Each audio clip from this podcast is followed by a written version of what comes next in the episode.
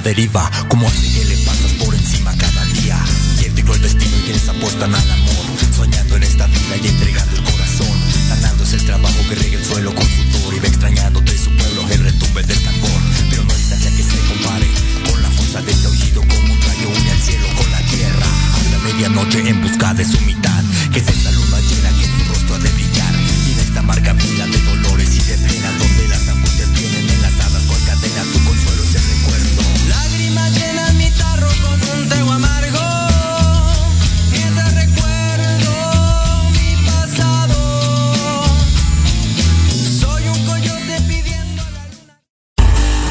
Escuchando Proyecto Radio MX con sentido social.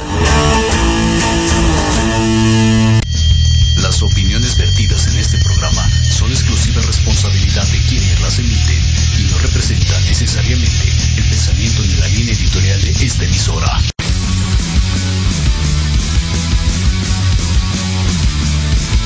Estás en un programa lleno de aventura deportiva. ¿Quieres sentir la adrenalina de la realización de esta actividad? Claro. ¿Estás preparado para seguir cultivándote en esta área? Pues adelante. En los apuntes del profe. Tendrás todo esto y más. Comenzamos.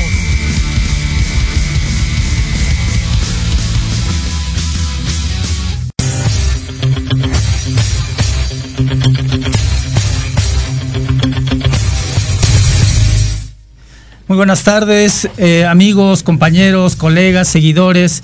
Pues eh, en, un- en- la segunda emisión de este programa, que gracias a Dios hemos iniciado con el pie derecho, y eh, los apuntes del profe, como decimos, la aventura deportiva, ¿no? To- toda esta parte que, que nos motiva a los amantes del deporte, pero también de la cultura en general. Hablamos de el deporte y el deporte es una manifestación social que tiene que ver con la cultura en general. ¿no? Eh, no se puede ver desvinculada de los aspectos sociales. El deporte tiene que ver con aspectos económicos, eh, aspectos técnicos, aspectos médicos, aspectos psicológicos. Y precisamente, bueno, el día de hoy eh, nos acompaña el doctor Miguel Noyola Cortés. Él es psicólogo, tengo el alto honor de ser eh, compañero en la Escuela Superior de Educación Física. Eh, hemos estado ahí en, en algunos momentos fuertes de la escuela y eh, hemos salido, hemos sabido eh, sobrellevar toda esta parte. Eh, Miguel, muy buenas tardes. ¿Cómo te encuentras el día de hoy?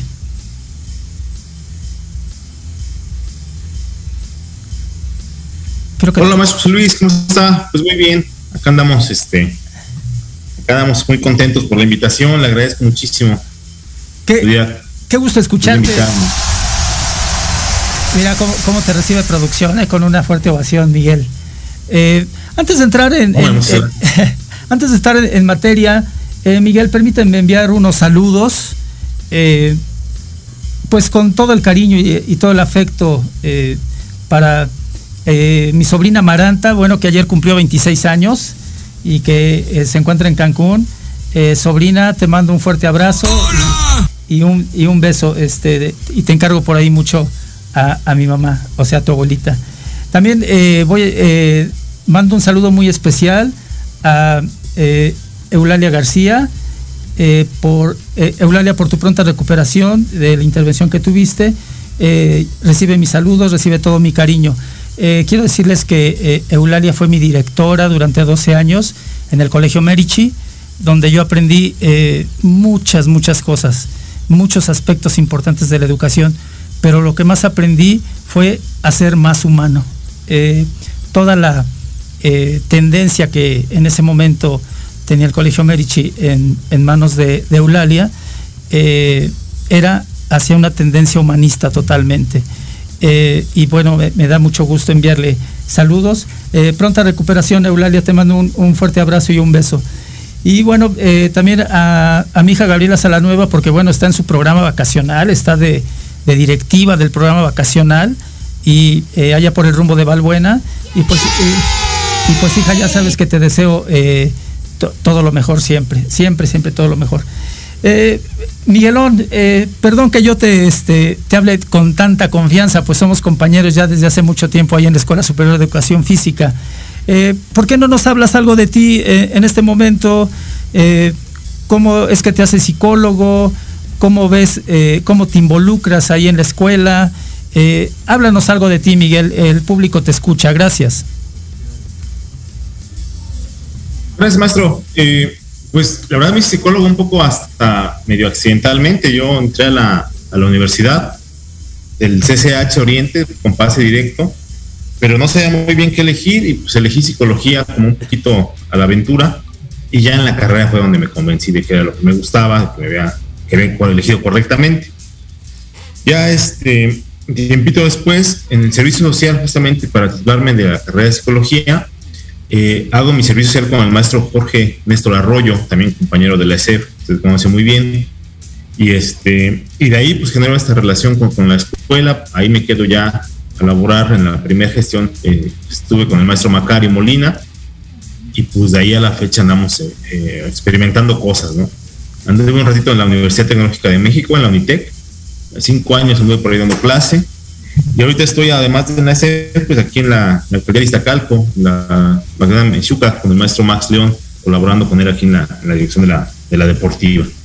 Pues es como a grandes rasgos lo que, lo que ando haciendo, profe. Sí, eh, Miguel, pues envíale por ahí también un saludo a Max. Eh, dile que eh, le mandamos un saludo afectuoso desde acá, desde Proyecto Radio MX con sentido social.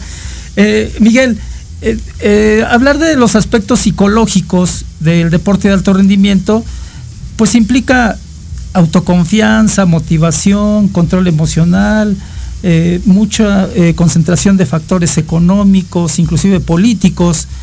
Eh, ¿Cómo podemos, para, ir ubicando a, nuestro público, relacionar el deporte y la psicología? ¿Cómo, es que, que, se relacionan? Si es tan importante, no tiene mucho que ver, es importante que eh, cada atleta tenga su psicólogo, no sé, eh, si nos lo relacionas un poco para poner en contexto a nuestro público. Gracias, Miguel. Claro.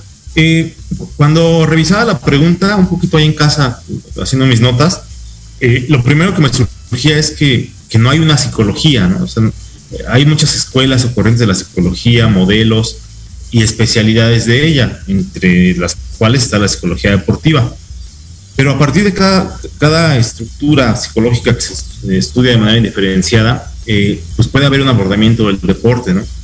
Eh, en lo particular, mi punto de vista, eh, yo cuando considero la psicología como, como ese estudio del proceso mental, donde hay afectos, hay emociones,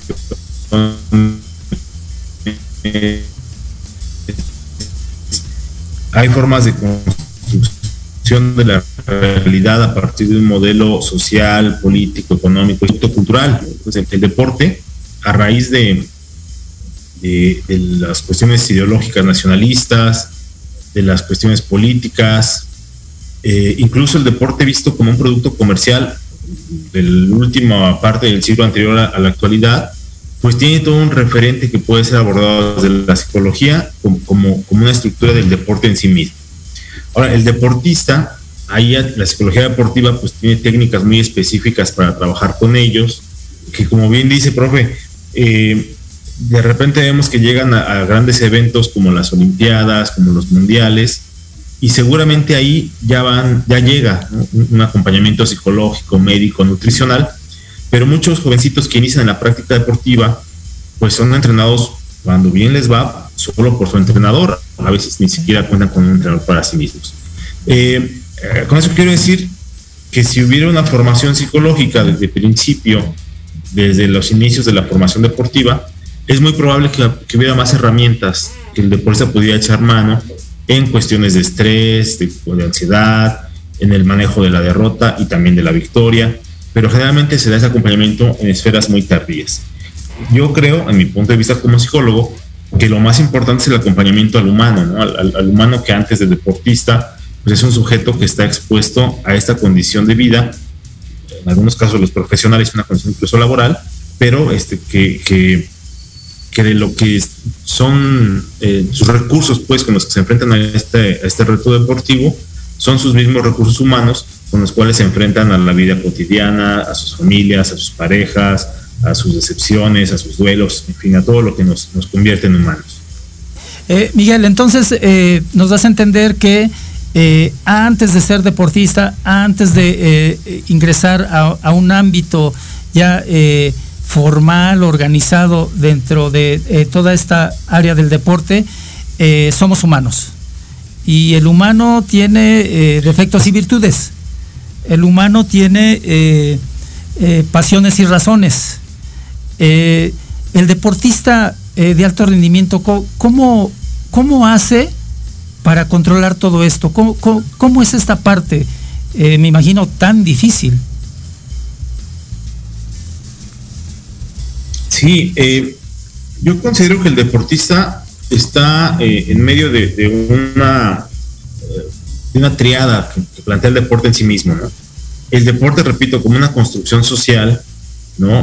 no es lo mismo lo que pasa en el deporte, por ejemplo, de los países del ex bloque soviético, como, como se nos habla de su formación, el caso de los atletas chinos, de los atletas de, Europa occidental, oriental, perdón, eh, donde el deporte tenía que ver con toda una representación nacional de poderío, de orden social, de, convencimiento de una ideología, incluso política y económica.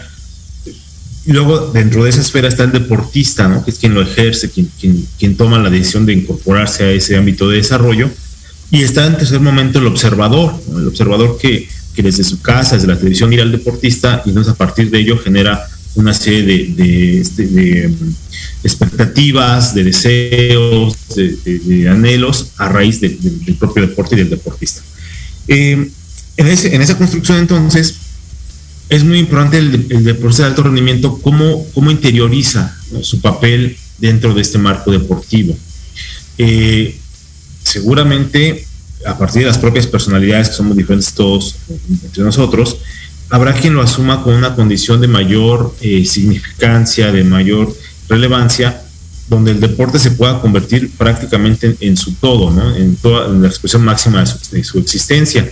Por lo tanto, eh, puede tener casi una forma unidireccional de logros. Si, no logra una medalla olímpica, si no logra un récord olímpico, parecería que su propia existencia está como hasta en riesgo.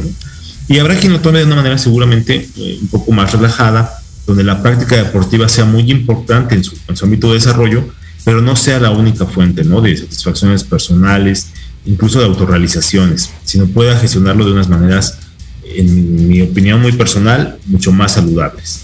Ok, eh, Miguel, a todo esto, eh, los seres humanos como humanos necesitamos de, una asesoría psicológica. Te, lo comento como, eh, como una generalidad. Para ya, en, ahorita que regresemos del corte, en un segundo momento entremos ya de lleno eh, con los atletas de alto rendimiento. Sí, este, sí necesitamos de, de, una asesoría psicológica los seres humanos como humanos. yo considero que en general no todos a partir de la pandemia ha habido mucha información de que todos debemos ir al psicólogo, todos debemos estar bajo supervisión psicológica. Y yo considero que ha habido gente que con sus propios recursos familiares, eh, lúdicos, eh, comunicación con, gente cercana, amistades, amigos, pueda encontrar cierto equilibrio eh, que no les lleve a una condición de, de necesitar un elemento técnico para explotar algunas de las cuestiones que les puedan estar mortificando en términos de los problemas psicológicos. La gente que no cuente o no haya desarrollado esas habilidades, creo que ahí es donde interviene la psicología, ahí es donde, ya tendrían que acercarse a, un proceso, a un problema que no logren satisfacer con sus elementos cotidianos, repito, ¿no? Los distractores personales, este, la familia, eh, la, la, propia capacidad de introspección, que de repente, pues crisis tenemos todos. Muchos la salvan de manera natural, y solamente quienes tienen algún tipo de complicación, pues tendrían que acercarse, y ahí sí creo que con toda naturalidad, sin ningún estigma, a la atención psicológica que pues permite orientar esos procesos. Sí, porque eh, en esta época de pandemia eh, tengo un dato eh, del INEGI, aumentó 245% el apoyo que pidieron jóvenes a instituciones públicas de salud es un dato fuerte que, nos da el INEGI. Los jóvenes considerados entre los 15 hacia los 45 años. esto es, la pandemia nos trajo consigo necesidades psicológicas fuertes. Miguel, ¿me acompañas a un corte? y eh, eh, entramos ya de lleno a lo que es el, alto rendimiento y eh, el, factor psicológico como algo importante, ¿no? Vamos a hablar de Simón Bales, este, cómo se levanta y de todos estos factores que, que rodean al deportista. vamos a un corte. Proyecto Radio MX con sentido social.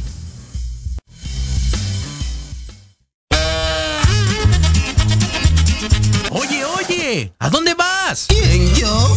Vamos a un corte rapidísimo y regresamos. Se va a poner interesante. Quédate en casa y escucha la programación de Proyecto Radio MX con sentido social. ¡Uh, la, la chulada!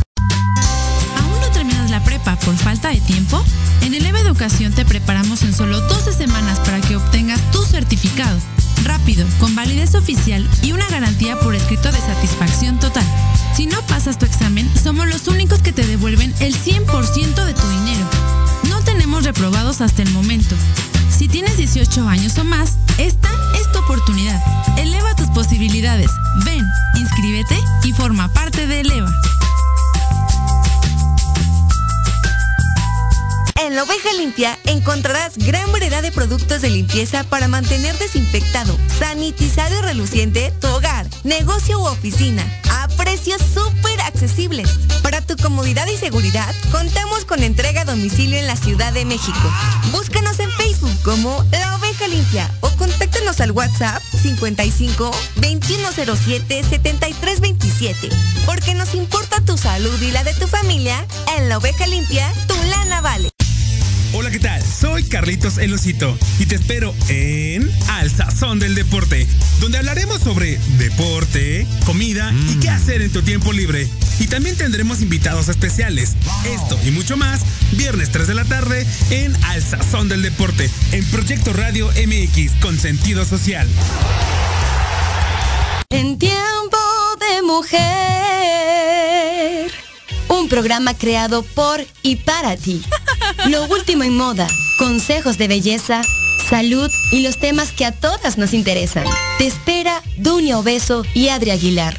Todos los jueves a las 12 pm en México por Proyecto Radio MX, con sentido social.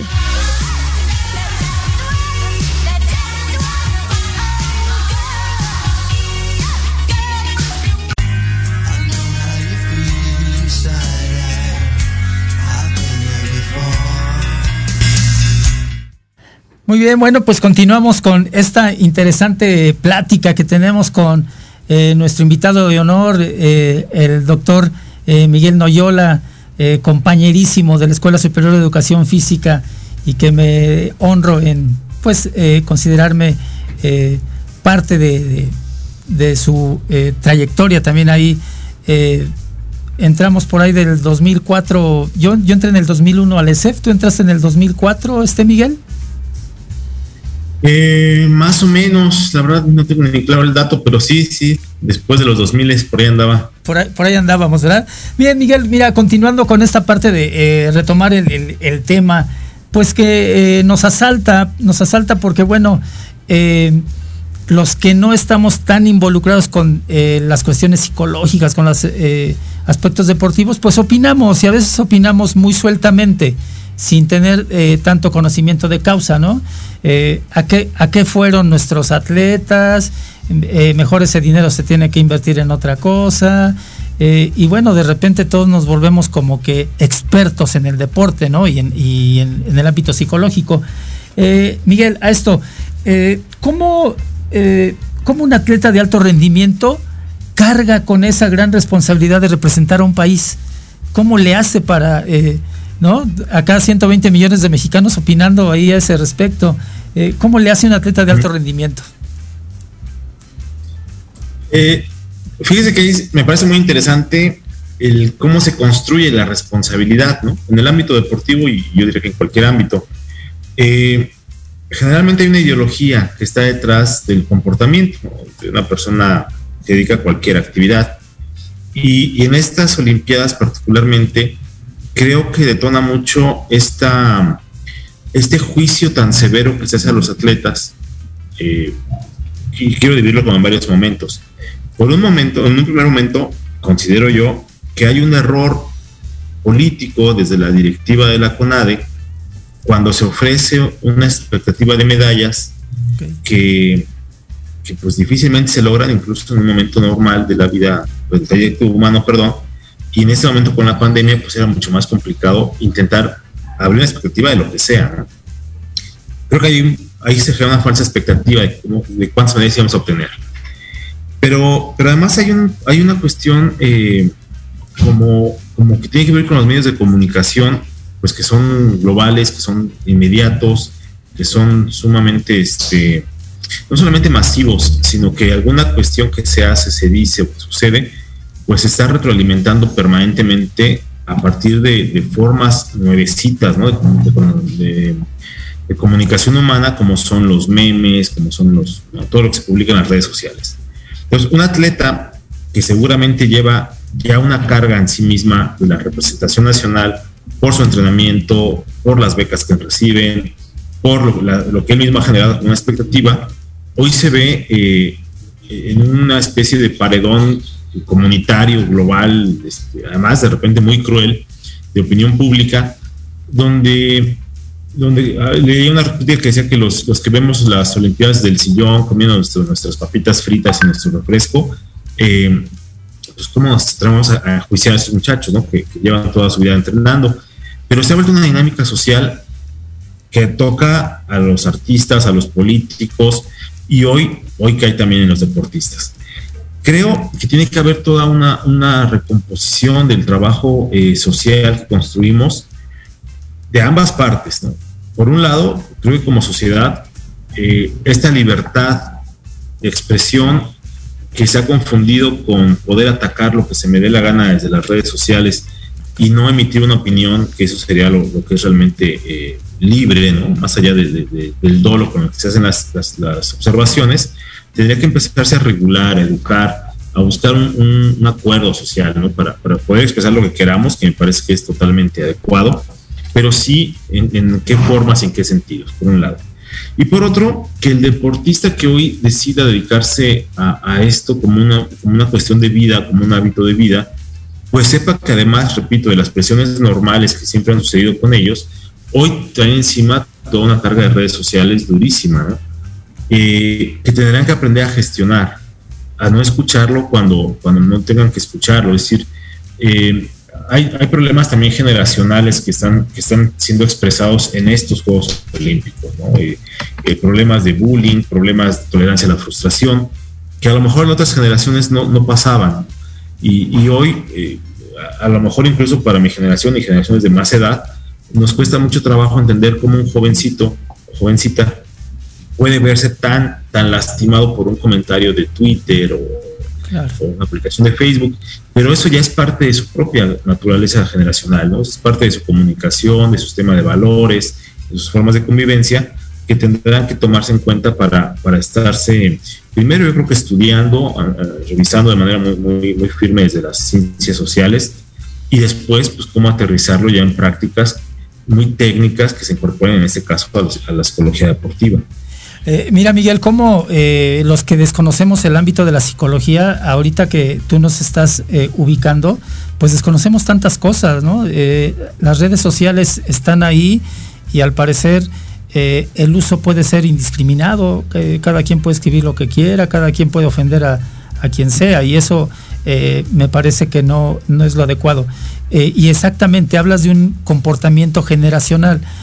por ejemplo, yo tengo 63 años y pues a veces me espanto de lo que se escribe ahí en las redes sociales, ¿no? Este, como una cuestión de, eh, de, de, agresividad, como una cuestión de ofender al otro.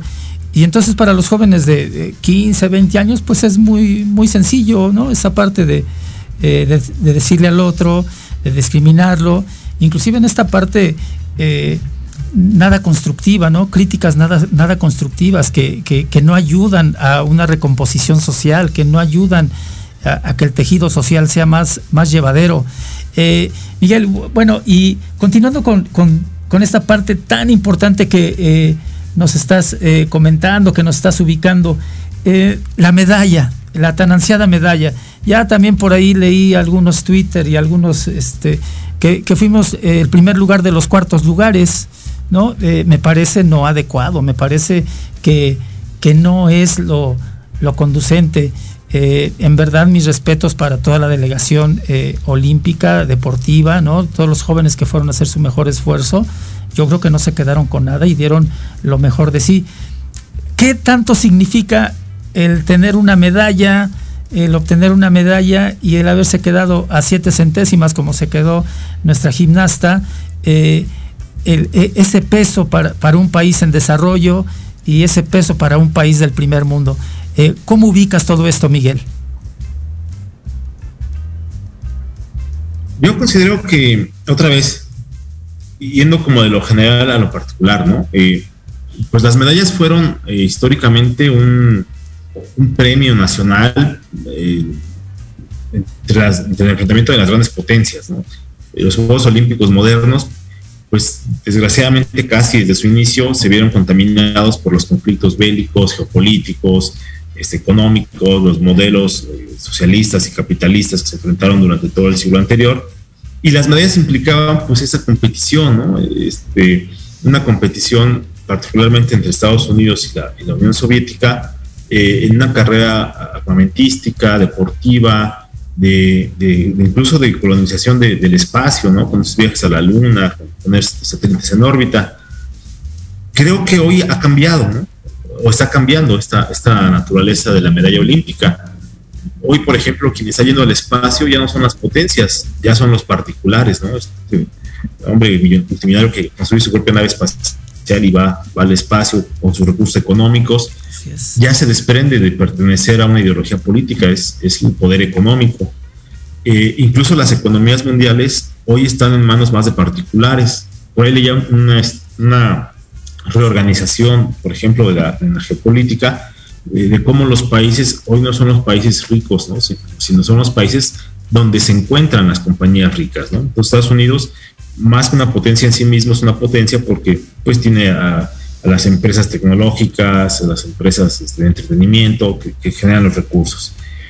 Creo que eso ha, eh, relajado esta presión por la obtención de medallas como un logro gubernamental que implicaba una exposición mundial. Lo que sí creo que sigue siendo, eh, manteniéndose, es la medalla como un logro político. Este, yo no, sé cómo habrá terminado el medallero, la verdad desconozco, pero hasta pocos días antes de terminar las Olimpiadas, veía que China tenía más, más medallas eh, de oro que Estados Unidos, y esto lo veían casi como una tragedia. Incluso Estados Unidos cambia el orden para que el primer lugar fuera quien tuviera más medallas en general y no solamente las de oro por la cantidad de recursos que invierte Estados Unidos, ¿no? Es decir, con todo el capital económico que, invierte desde la formación escolar de los deportistas, después su captación, después su formación ya específica para la competición, pues no ganar el tope de medallas podría parecer un fracaso. En nuestro país, desgraciadamente, el apoyo al deporte históricamente ha sido muy bajo, ¿no? Tanto en la economía como en el reconocimiento social, como incluso en las instalaciones que tenemos para la práctica deportiva, en fin.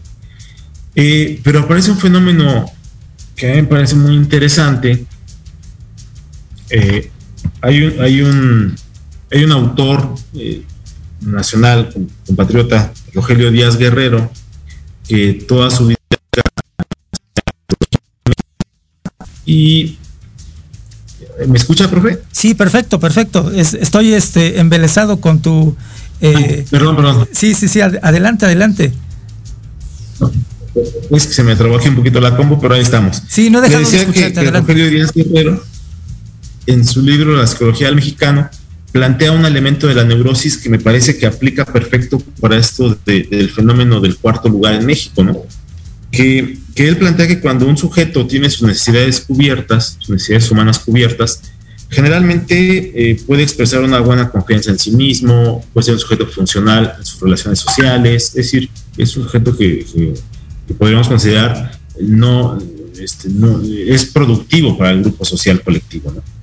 El problema es que en nuestro país, y después de la pandemia, y bueno, arrastrando toda una historia de pobreza y, de insatisfacciones nacionales, eh, cuando somos carentes a lo mejor de espacios para la recreación, a lo mejor de espacios para el desarrollo más allá de lo formativo escolar, por ejemplo, incluso este, en muchos casos, desgraciadamente, cuando somos carentes incluso de lo básico, ¿no? del alimento, del techo, de, poder eh, darle a la familia una, seguridad económica para los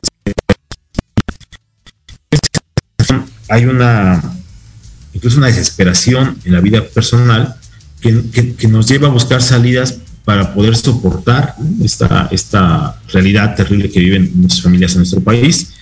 Y una forma neurótica de compensar esas carencias personales es darle nuestra aspiración a alguien más. Entonces, cuando vemos al, boxeador, al, maratonista, este, al levantador de pesas, a la selección de fútbol, que nos pasa muchísimo además en este país, eh, en la posibilidad de lograr algo relevante en términos mundiales, pues nuestra aspiración se la trasladamos a ellos. Y cuando no lo logran, cuando fracasan, entre comillas, porque por ahí hay un dicho que dice que el segundo lugar es el primer fracaso, ¿no? el primero de los perdedores, eh, pues esa aspiración positiva se convierte en una frustración que nos hace sacar lo peor de nosotros, ¿no? Y ofender y cuestionar y criticar y querernos comer vivos, porque no lograron no solo ganar la medalla para, el deportista que lo puede hacer, sino ganar esa satisfacción para que todos los demás que estamos insatisfechos con nuestras propias condiciones de vida pudiéramos presumir, ¿no? Que, que, a lo mejor no me alcanzó para comprar el gas esta semana, pero pero ganamos la medalla de oro en alguna actividad deportiva o ganamos el mundial. Y se vuelve un ciclo ahí eh, de, esperanza y desesperanza que repito creo que lo vemos muy comúnmente en la selección mexicana de fútbol no sobre todo la selección mayor. Y cada cuatro años generamos expectativas altísimas y cada cuatro años nos vamos decepcionados de la misma manera no casi recurrentemente. Sí. Ah, eh, Miguel mira qué, interesante eh, todo esto que, que nos mencionas porque bueno, eh, en efecto, a veces las frustraciones que uno mismo trae desde su persona eh, las quiere impactar en, otro lado, ¿no? Yo me refiero mucho a los papás que a veces llevan a los niños a ciertas escuelas deportivas y le exigen al niño, o sea, no el, no el entrenador, sino el papá le exige al niño y a veces es esta parte de la frustración que el papá no logró en su época de, estudiante donde practicaba algún deporte y entonces quiere reflejar en el niño desde muy tempranas edades el que él sí sea eh, el futbolista, él sí sea el eh, taekwondoín, que, que, no, que él no fue en su momento. Eh, y, y cómo, cómo, lo relacionas tan, tan perfectamente, Miguel, decir, entonces como mi frustración es grande, pues entonces quiero que el otro si si lo logre y entonces ya, eh, aunque no tenga, ¿qué dijiste para el gas? Pero bueno, pues ganamos una medalla, ¿no? Este, en esta parte. Miguel, eh, en ese sentido, ¿cómo se recupera emocionalmente un deportista de alto rendimiento? Y me estoy refiriendo pues eh, a Naomi Osaka, la tenista estadounidense, Simon Bales, que de repente dice, no estoy en condiciones de competir, y en su última prueba gana la medalla de bronce. ¿Cómo, le hace? para eh, resurgir de, estar hasta cierto punto en una situación vulnerable y de repente aparecer en el podio? Eh, en, cuanto a la psicología deportiva, hay técnicas muy específicas de, concentración, de focalización, incluso de entrenamientos visuales guiados para llevar al deportista a ser capaz de, de rápidamente cambiar de un error incluso pienso en una, propia acción de un mismo juego, se equivoca una vez el jugador, tiene que rápidamente concentrarse o, canalizar la atención a la siguiente jugada para no estar arrastrando, ¿no? como, como la distracción que le puede implicar perder un encuentro deportivo. Eh, que además sucede en, lo cotidiano, o sea, este, en este año hemos conocido a mucha gente eh, pues con esto de la pandemia, con pérdidas terribles, ¿no? digo, la peor de todas, la pérdida de la vida, pero también pérdidas económicas, pérdidas de, alguna aspiración, de algún proyecto, y, han sido obligados a, rápidamente adaptarse y cambiar y, poner la atención en el presente, porque si no el daño sería mucho mayor. Esto pasa de manera muy similar con, los deportistas. Pero a mí me gustaría profundizar en ese tema, eh, la cuestión generacional. Eh, le comentaba hace un ratito en, fuera del aire a usted eh, que me dio la tarea de buscar este ejemplo que yo traigo mucho en la mente de, de, un, de un gimnasta coreano, surcoreano, llamado Shun Fujimoto, que en Montreal de 1976, con una fractura en la rótula, aún así, con la fractura, ejerce su última participación en los aros, este, y, logra salir, y, además en la ejecución termina por lastimarse más, ¿no? La rodilla, pero, pero logra salir con una calificación, me parece que fue 9.5, y ganar la medalla de oro, ¿no? Es decir, aún con el dolor, aún con el riesgo, eh, logra superar esta adversidad que era como una lógica muy del deportista, incluso creo que muy del olimpismo, ¿no? Este, enfrentarse, superarse, ir contra la adversidad. Y cuando Simón Bites eh, dice en estos olímpicos de otra generación, de otra naturaleza, creo que quiero profundizar en eso, dice, no me siento en condiciones, no voy a salir a participar, no me importa que se pierda la medalla, incluso ni el equipo. Eh, habla de una construcción distinta del sujeto, ¿no? Eh, antes que afrontarse a costa de sí mismos a, la competición para ganar la medalla, pues pone, pone un, pues ante todo pone su propia seguridad. Eh, y, ha sido muy criticada, por un lado, porque hay quien, incluso hubo un tenista que planteaba, ¿no? Que esa presión es un orgullo o es un privilegio para algunos. Hay quien ha respaldado esa postura de, no, pues primero está la persona y cuidarse. Lo que creo que en el fondo es importante hablar es, es del, cambio de condiciones sociales. ¿no? Este, eh, hoy los chicos tienen la capacidad o la posibilidad de, mayor expresión. Hoy, hoy hay más leyes que los protegen.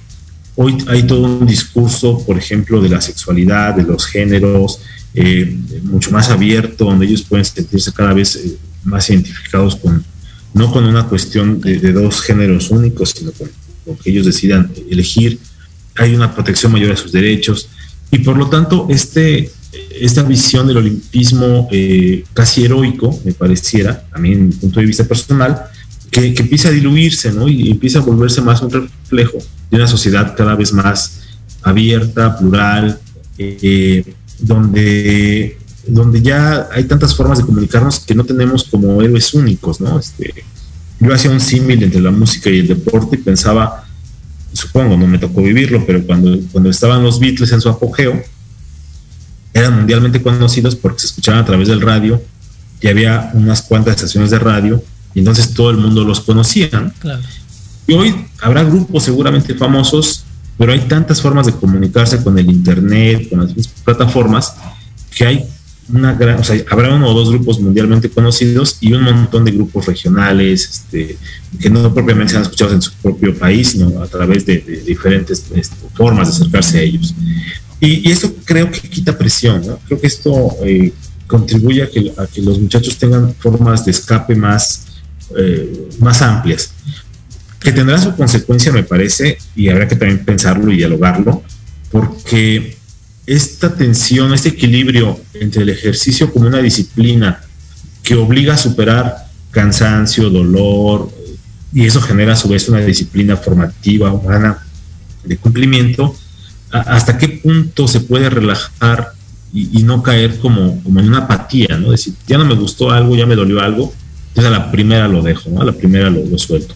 Creo que ese es el gran reto que viene para esas generaciones que hoy tienen mayores formas de expresión pero creo que el costo también puede ser una mayor vulnerabilidad a, las incertidumbres, a las, ese tipo de presiones con el que vio la, atleta Simone Bates. Sí, eh, eh, hablas de una gran vulnerabilidad. Eh, yo estoy de acuerdo totalmente contigo, porque bueno, el, estar en las redes sociales, lo voy a decir hipotéticamente, pues te desnuda, ¿no? Te desnuda y este estás ahí confrontándote y enfrentándote y conviviendo con eh, personas a miles de kilómetros, eh, en fin, estás, estás expuesto eh, tal cual.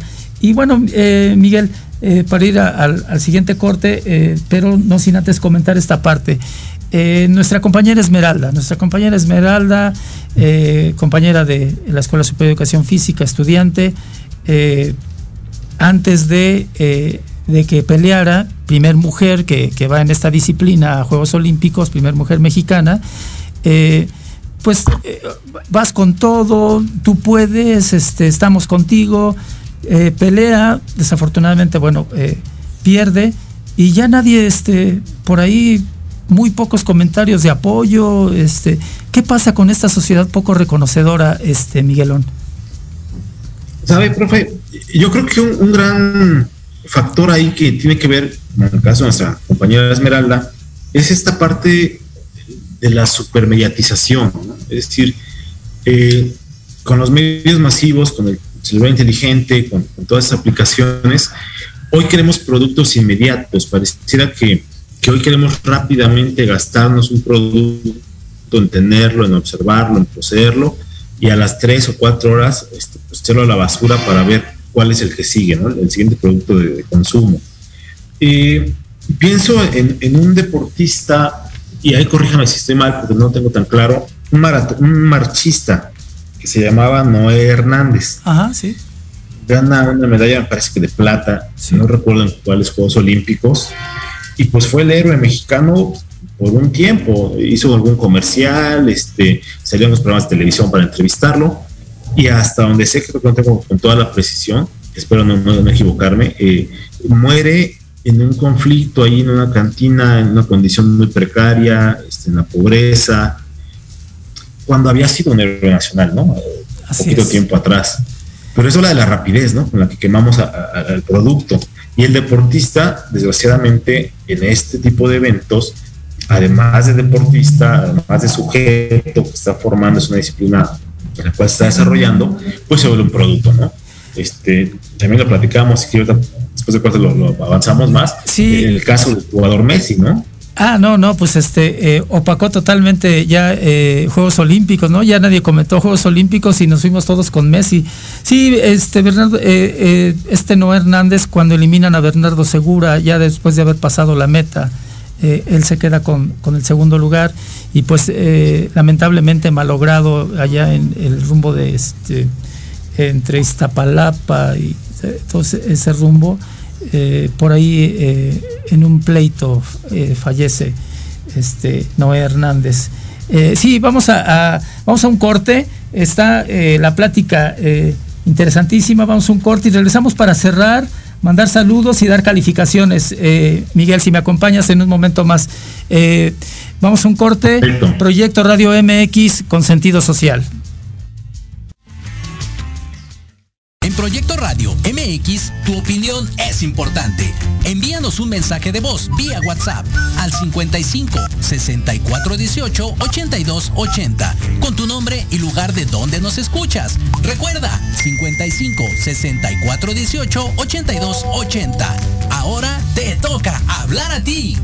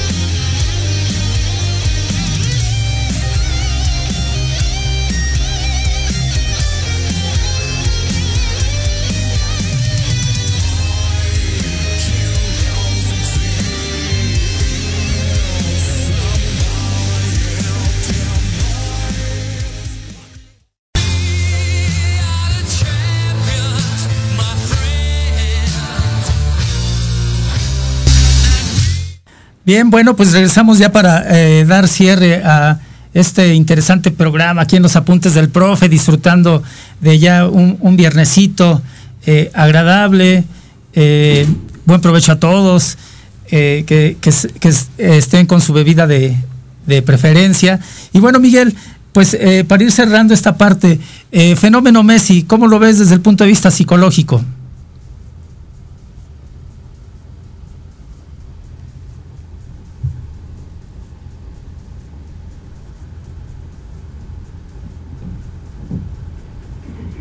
No lo tengo. No lo escuché, profe, perdón. Sí, perdón, este Miguel, eh, ya sabes, eh, la tecnología no tiene palabra de honor. Eh, el fenómeno Messi, en tres minutitos, Miguel. Híjole, este, yo creo que comercialmente un exitazo, ¿no? Independientemente de para quién juegue, y que aparezca y que reactive las economías de, todo el mundo, es un exitazo. me parece que que nos habla de esta, lo que decíamos, de esta inmediatez, de esta volatilidad del observador del deporte hoy en día. Este, hoy mucha gente le va a ir al Paris Saint Germain, eh, eh, aunque ni sepamos bien dónde juegan ni cómo juegan, pero vamos a estar ahí por un factor mediático y por pertenecer, ¿no? Eh, eso creo que es lo que hay que poner atención. para estar en, en la moda, en la ola de la tendencia, voy a poner mi fotografía con uniforme del equipo de moda y, parece que ese es el logro. Yo creo que hay que ser cuidadosos en, diferenciar el, pues el divertimento, lo lúdico, lo que se acerca uno a, estos, a estas cuestiones de consumo, pero también diferenciarlo, sobre todo en la práctica de la actividad física, que no se desprenda del objetivo fundamental, que puede ser legítimamente buscar sobresalir en un deporte, en una actividad física, que pueda hacer buscar la salud, el, mejorar físicamente una condición de, vida, pero y aunque puede acompañado de elementos pues de exhibición en las redes sociales, de exhibición en, este, grupos de es claro, ¿no? El, que se persigue con las acciones humanas. Creo que en la, en la, claridad y en la honestidad que se hagan estas separaciones, los éxitos y también el soportar las frustraciones cuando algo no se logre, puede ser mucho más llevadero. Ok, eh, entonces el fenómeno Messi hay que observarlo con detenimiento, con eh, sus reservas eh, como tal, pero bueno, pues todo, todo un éxito por allá en Francia, ¿no? Prácticamente París se volcó para recibirlo y, y toda esta cuestión social, ¿no? De podemos estar en pandemia, pero nos olvidamos unos momentos para recibir a Messi y las grandes masas ahí este, unidas, ¿no? Lo interesante va a ser qué fenómeno lo va a sustituir. Es decir, esto de Messi parece algo gigantesco, ¿no? Pero en, una semana, en dos semanas, en un mes, ¿qué fenómeno va a ser más grande que el traslado de Messi a París para, para hacerlo parecer algo del pasado, ¿no? Okay. Pero ¿qué sigue? Claro. Claro. Este, eh, Miguel, eh, pues mira, aquí eh, quiero que me acompañes a, dar algunos datos porque pues estamos en los apuntes del profe y el profe pues hay cultura general, ¿no? Si me acompañas a dar calificaciones también y volvemos contigo para que cierres tu participación. bueno, pues hoy tenemos los 500 años de resistencia indígena, ¿no? Hoy 13 de agosto se, se, hay este, esta celebración de los 500 años de la resistencia indígena. Ya se llevó a cabo un evento ahí en el Zócalo. Bueno, pues el regreso a clases este, presencial, muy importante, pero el profe dice que con las medidas sanitarias adecuadas. Hay que regresar, sí, pero cada comunidad decidirá, cada comunidad escolar decidirá cómo, de qué forma, etcétera. Eh, el tema Messi, bueno, que opacó eh, todo lo de Juegos Olímpicos y pues todo el mundo se concentró en el PSG, eh, de tal manera que eh, como fenómeno social, ya no lo comentó Miguel, hay que tomarlo con, cierto tiempo. Y bueno, vamos a dar un 10 a la, en general a toda la delegación olímpica. No lo hice hace ocho días porque todavía no terminaban los Juegos Olímpicos, que nos representó yo creo que muy dignamente. Estoy seguro que ninguno de nuestros deportistas se quedó con nada y, dieron todo lo que, lo que eh, traían en ese momento. Eh, bueno, también vienen ya los Juegos, 10 a los Juegos Paralímpicos que ya vienen en Tokio, se van a, realizar. Hay una delegación mexicana eh, importante, esperemos que para su desarrollo social y para su desarrollo psicológico, etcétera, sea de lo mejor su participación. También le vamos a poner un 10 a Raúl Jiménez, ¿no? Que poco a poco ya se va integrando a la actividad futbolística eh, después de la, pues, la grave lesión que, sufrió ahí en, el cráneo como tal. No, no, olvidar que Raúl Jiménez se va de aquí de México, del América. Entonces, el América y junto con Pachuca se han vuelto de los eh, equipos más exportadores de, eh, de jugadores. algo importante. Bueno, un 10 también a, Johan Vázquez, defensa de Pumas, que bueno, ya fue contratado por el equipo Génova de Italia decir que el equipo Génova de Italia es el equipo más antiguo de, ese país. Y eh, tenemos esta parte de, pues, eh, de, poner un, asterisco ahí. Eh, a la crítica a la delegación olímpica mexicana, no es posible hablar tan sueltamente. los factores por los que pasa un deportista de alto rendimiento son eh, muchos, eh, eh, muchos aspectos que debe de, cargar desde el punto de vista social. Entonces no, no, satinicemos, no satinicemos a, a, esta parte de, cómo estuvo la delegación mexicana. Al contrario, apoyemos a nuestros jóvenes talentos y seguramente en un futuro podemos este, ser mucho mejor. voy a mandar los saludos porque no quiero que decirlos a prisa. Eh, tenemos aquí en el, en el Face, bueno, eh, Pati Pedrosa, muchas gracias por eh, enviarnos saludos. hasta Monterrey, como siempre, nos sigues. Gracias, gracias, gracias. por supuesto, a la que fue mi directora durante 12 años, Eulalia López Barragán, te mando también un fuerte abrazo. a la doctora Mónica Leticia González, que nos sigue desde la colonia Casas Alemán. Eh, en Medrano, eh, alumna de la Escuela Superior de Educación Física. Eh, también por acá eh, nos escribe la maestra Diana Contreras Contreras, que fuimos compañeros en una escuela primaria de, la San Felipe de Jesús. Y en general, bueno, pues mandamos saludos a, todos los seguidores que en este momento está aquí también. Susana Noyola nos manda saludos, por supuesto los hago patentes para ti Miguel, eh, Elena Maya también nos manda eh, saludos. Y por aquí Pati Pedrosa dice que 10 para el profesor José Luis Salanueva y 10 para su invitado. Mira, eh, Miguel, cómo nos califican nuestros, nuestros seguidores. Gracias, gracias por estar con nosotros en Proyecto Radio MX. Miguel, un, un minutito para que cierres. Pues primero agradecerle mucho la invitación, maestro Luis este, a usted y al proyecto de radio, eh, y pues dejar este tema abierto, ¿no? Yo creo que en el caso de los que estamos acá involucrados con la actividad física de alguna u otra manera, pues tratar de que estos, estas preocupaciones de la salud mental no solo sean para el deporte de alto rendimiento, para el que llega a esas exhibiciones de, Copas del Mundo, de, Olimpiadas, sino también para la gente que se está iniciando en la práctica de alguna actividad física deportiva y, la vaya acompañando, ¿no? A la par de, trabajar el cuerpo, trabajar también con sus cuestiones psicológicas, emocionales, afectivas y poder hacer un desarrollo mucho más integral eh, sin cargarlo hacia uno u otro lado. Ok, eh, Miguel, pues eh, cuánto te agradezco tu participación.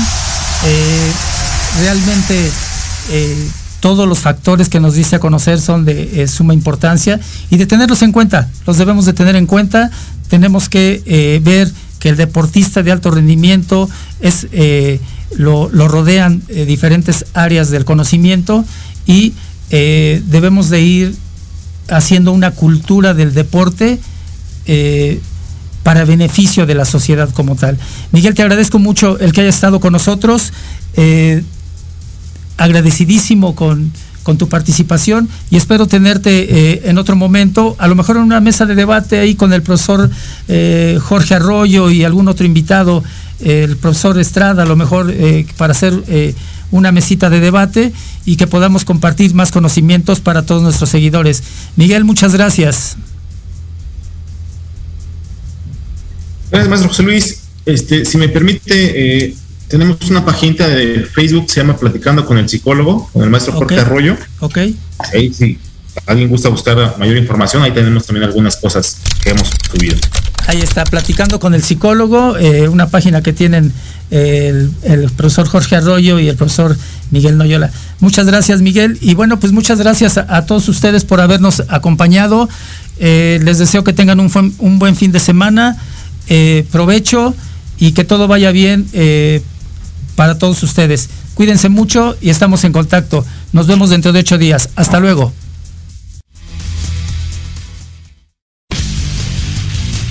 Se despide de ustedes el profe José Luis Alanueva. Hasta aquí hemos llegado en su programa Los Apuntes del Profe. No sin antes recordarles que nos pueden seguir en todas las redes sociales. Nos escuchamos la siguiente semana en Proyecto Radio MX con sentido social.